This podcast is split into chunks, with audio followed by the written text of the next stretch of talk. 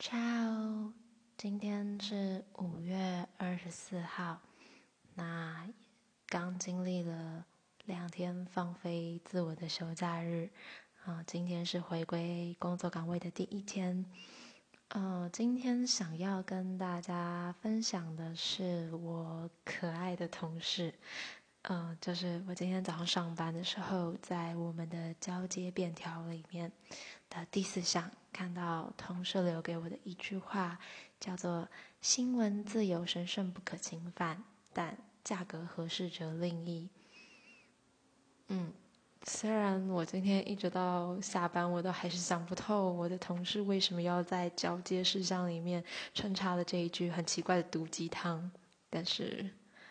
，anyway 还蛮有趣的，就跟大家一起分享喽。